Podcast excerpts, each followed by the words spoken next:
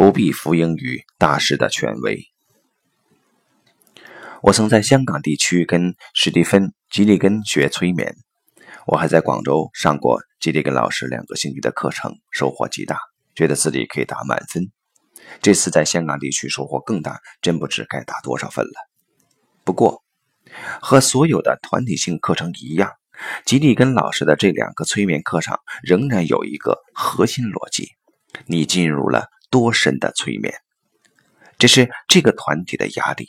它很容易令一些人失去平衡，而顺从这个压力，结果与自己的真实内在暂时失去了联系。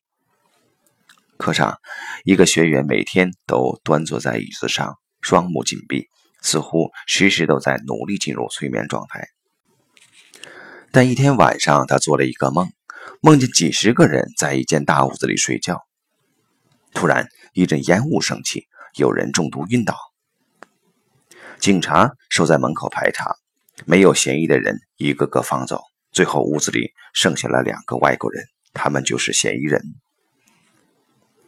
这个学员知道我喜欢解梦，于是跟我讲了这个梦，问是什么意思。我不禁笑起来，因为梦的寓意实在太清晰了。我们正好是几十个人一起上课，被催眠时有时很像中毒晕倒。而授课的老师基利根和另一个助教都是外国人，显然这是他的潜意识对催眠还有怀疑。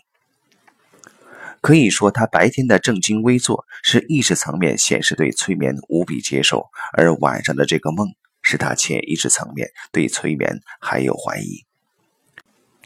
假若白天他意识不到自己这种怀疑或排斥这种怀疑，他就是暂时远离了自己的内心。的确，这种怀疑会暂时令自己不能进入很深的催眠。然而，假若他想进入更深的催眠，他必须看到并尊重这份怀疑，这样他才可能进入更深。相反，假若他看不到或排斥这份怀疑，那么他进入的催眠状态就可能只是一种表演。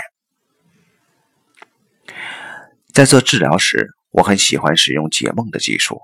一次和一个来访者谈到快结束的时候，他讲述了一个很重要的梦。这时已不适合进行解梦，所以我们约定下一次会面时再谈梦。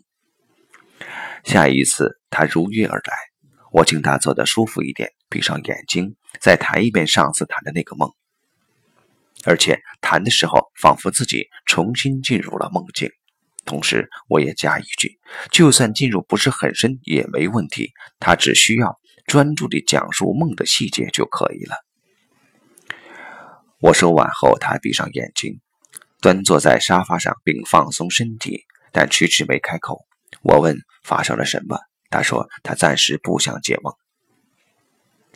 在咨询中也有一个压力。很多来访者想和心理医生建立好的关系，而倾向于按照心理医生的指示去行动，而且越积极越好。因为在咨询中，积极袒露似乎是正确的，消极和不袒露似乎是错误的。然而，合格的心理医生会知道，真实才是最重要的。如果来访者不想袒露自己，那么这份不袒露自己的动力的真实存在必须。得到尊重，所以我问他是什么样的动力让他暂时不想进行解梦。他静静体会了一会儿，说：“他很担心，如果解梦进行得很好，他真的改变了，他和家人的关系就会发生剧烈变动。他担心会失去家人的关爱。他担心失去家人的关爱，这是他当下的境界。”他当下的真实内在，是在那一刻最需要被尊重的，所以我和他探讨了这种担心。他从各个角度更深地认识到了自己这份担心，发现他并非真如他想象的那么肯定。在下一次他到来后，又想进行解梦了，而这次解梦的效果非常好。合格的治疗师都懂得这一点，更不用说像吉利根这样的治疗大师。在他的课上，我感受至深的一点是，无论发生什么事情，他都能如实地看待，而且持有绝对的平等心，给予尊重。在香港的课上，一位男学员接受了吉利根的催眠。当时我感觉到他们两人建立了很深的链接，有一种很强的场在教室里涌动。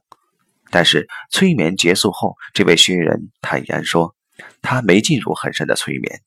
事实上，他一点画面或特殊的感觉都没有产生。可能他要到晚上睡觉时，通过做梦才能找到一点画面。基蒂根老师如实地接受了他这一说法，而且预祝他说：“你会有一个光辉灿烂的未来。”课下，我和那个学员交流，他说他的理性一直太强了，可能是因为这个原因，这一次他没感受到什么特殊的。不过他发现吉蒂根老师的觉察力非常厉害，在进行催眠时，老师所说的每一句话都是针对他内心的感觉而说的。而他也的确因此和老师有了一种很强的链接感，但不管怎么说，很深的催眠的确没有发生，所以他坦然接受就好了。他那份全然的坦然令我钦佩，我也想对他说：“你一定会有一个光辉灿烂的未来，因为能如此坦然地承认没有被催眠大师催眠，同时又没有一丝挑战大师的意味，真是了不起。”能做到这一点的人，一定是不寻常的人物。后来了解到，他的确是一个很不寻常的人物。